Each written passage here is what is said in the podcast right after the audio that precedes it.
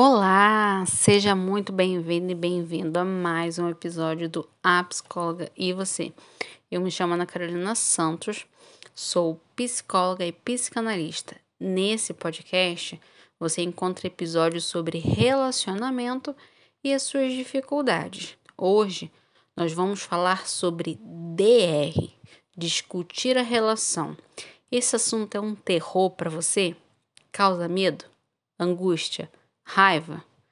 Mas vem comigo que nós iremos quebrar mais um tabu sobre essas questões no relacionamento. Vamos lá?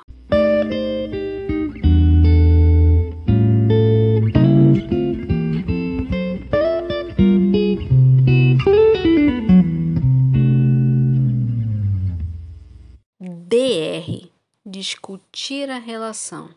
Quem nunca levou esse termo como ofensivo e ouviu dizer que era coisa de mulher. Quando eu era adolescente, eu ouvi em alguns momentos, na casa dos familiares, dos amigos, frases do tipo: Ui, Fulano tá estressado assim porque teve uma DR agora. Ou vocês estão precisando de uma DRzinha, hein? Pois estão se bicando demais entre outras frases. Mas DR sempre soou como algo negativo e como um problema para a relação. Mas, pessoal, a DR nada mais é do que falar sobre coisas que incomodam na relação. E eu vou te dizer, por experiência própria da vida e do consultório, as pessoas não estão acostumadas a conversar sobre os seus incômodos ou falar diretamente para aquela pessoa que gerou um incômodo. É mais frequente reclamar do comportamento do parceiro para terceiros, né, para os amigos, conhecidos, do que tentar resolver as questões com a própria pessoa.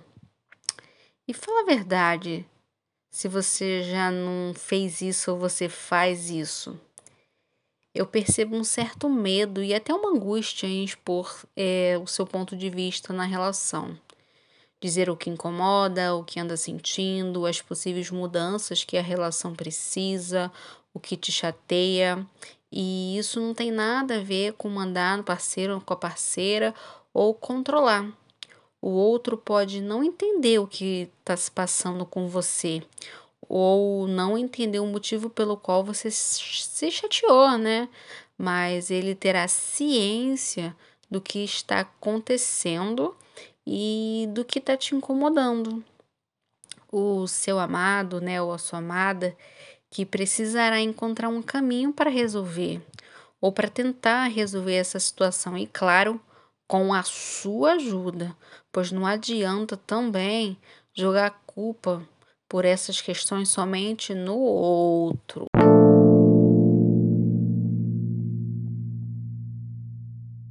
Talvez você esteja se perguntando, Ana, como ter uma DR sem briga?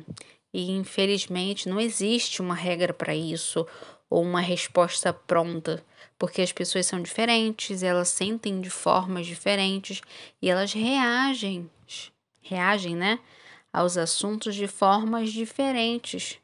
Se desentender na relação não quer dizer que a relação vai mal ou está perto do fim desse relacionamento. Como eu acabei de dizer, as pessoas são diferentes e é essa diferença que gera esse desentendimento. Cabe ao casal respeitar a dor do outro, o incômodo, os conflitos e as atitudes, e juntos encontrar uma solução que seja boa para os dois. E eu quero deixar claro aqui que mais importante do que encontrar um culpado para as brigas e para as discussões desse relacionamento é respeitar e ouvir o que o outro tem a dizer. Você pode se perguntar também, mas se eu chamar ele ou ela para conversar e ele não quiser me ouvir, a gente vai brigar com certeza. Bom, Relacionamento é parceria, comprometimento, a intimidade. Esses são os três, as três bases importantes que eu considero num relacionamento. E agora eu que quero te fazer uma pergunta. Será que essa dificuldade de se posicionar na relação é também uma dificuldade que você tem na vida, não somente com seu parceiro, com a sua parceira? Nós levamos as nossas dificuldades pessoais para a nossa relação e muitas vezes não percebemos. Um caminho para identificar e lidar com essa questão pode ser a psicoterapia. Mas para você escolher isso, também precisará ter posicionamento sobre você mesmo.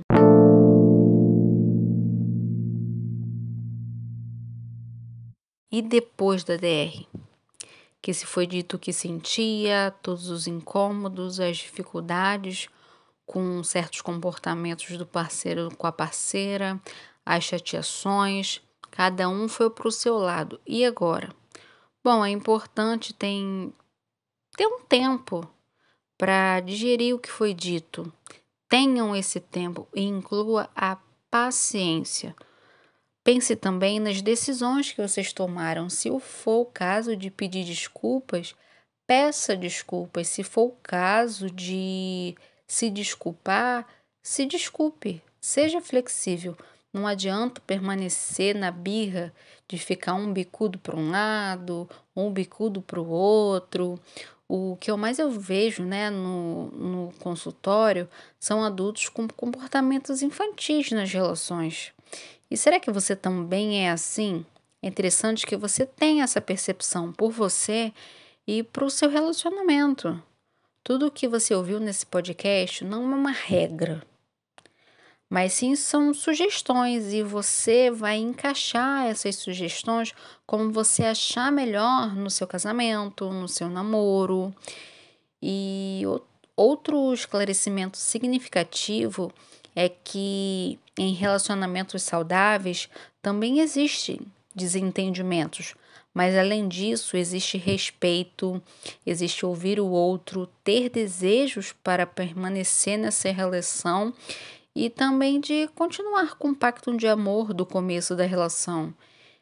Pacto esse que não necessariamente foi dito, mas foi sentido. A nossa última reflexão de hoje é se o relacionamento se encaixa no relacionamento saudável ou ele se encaixa nas relações tóxicas e abusivas. Se você quiser saber mais sobre esses tipos de relacionamento, existem outros episódios onde eu falo sobre essas relações. É só você dar uma procuradinha aí. Ah, e tenha paciência com você e com o outro, pois se não há diálogo no seu relacionamento, nunca, saber, nunca saberá, né, sobre o que o outro está passando.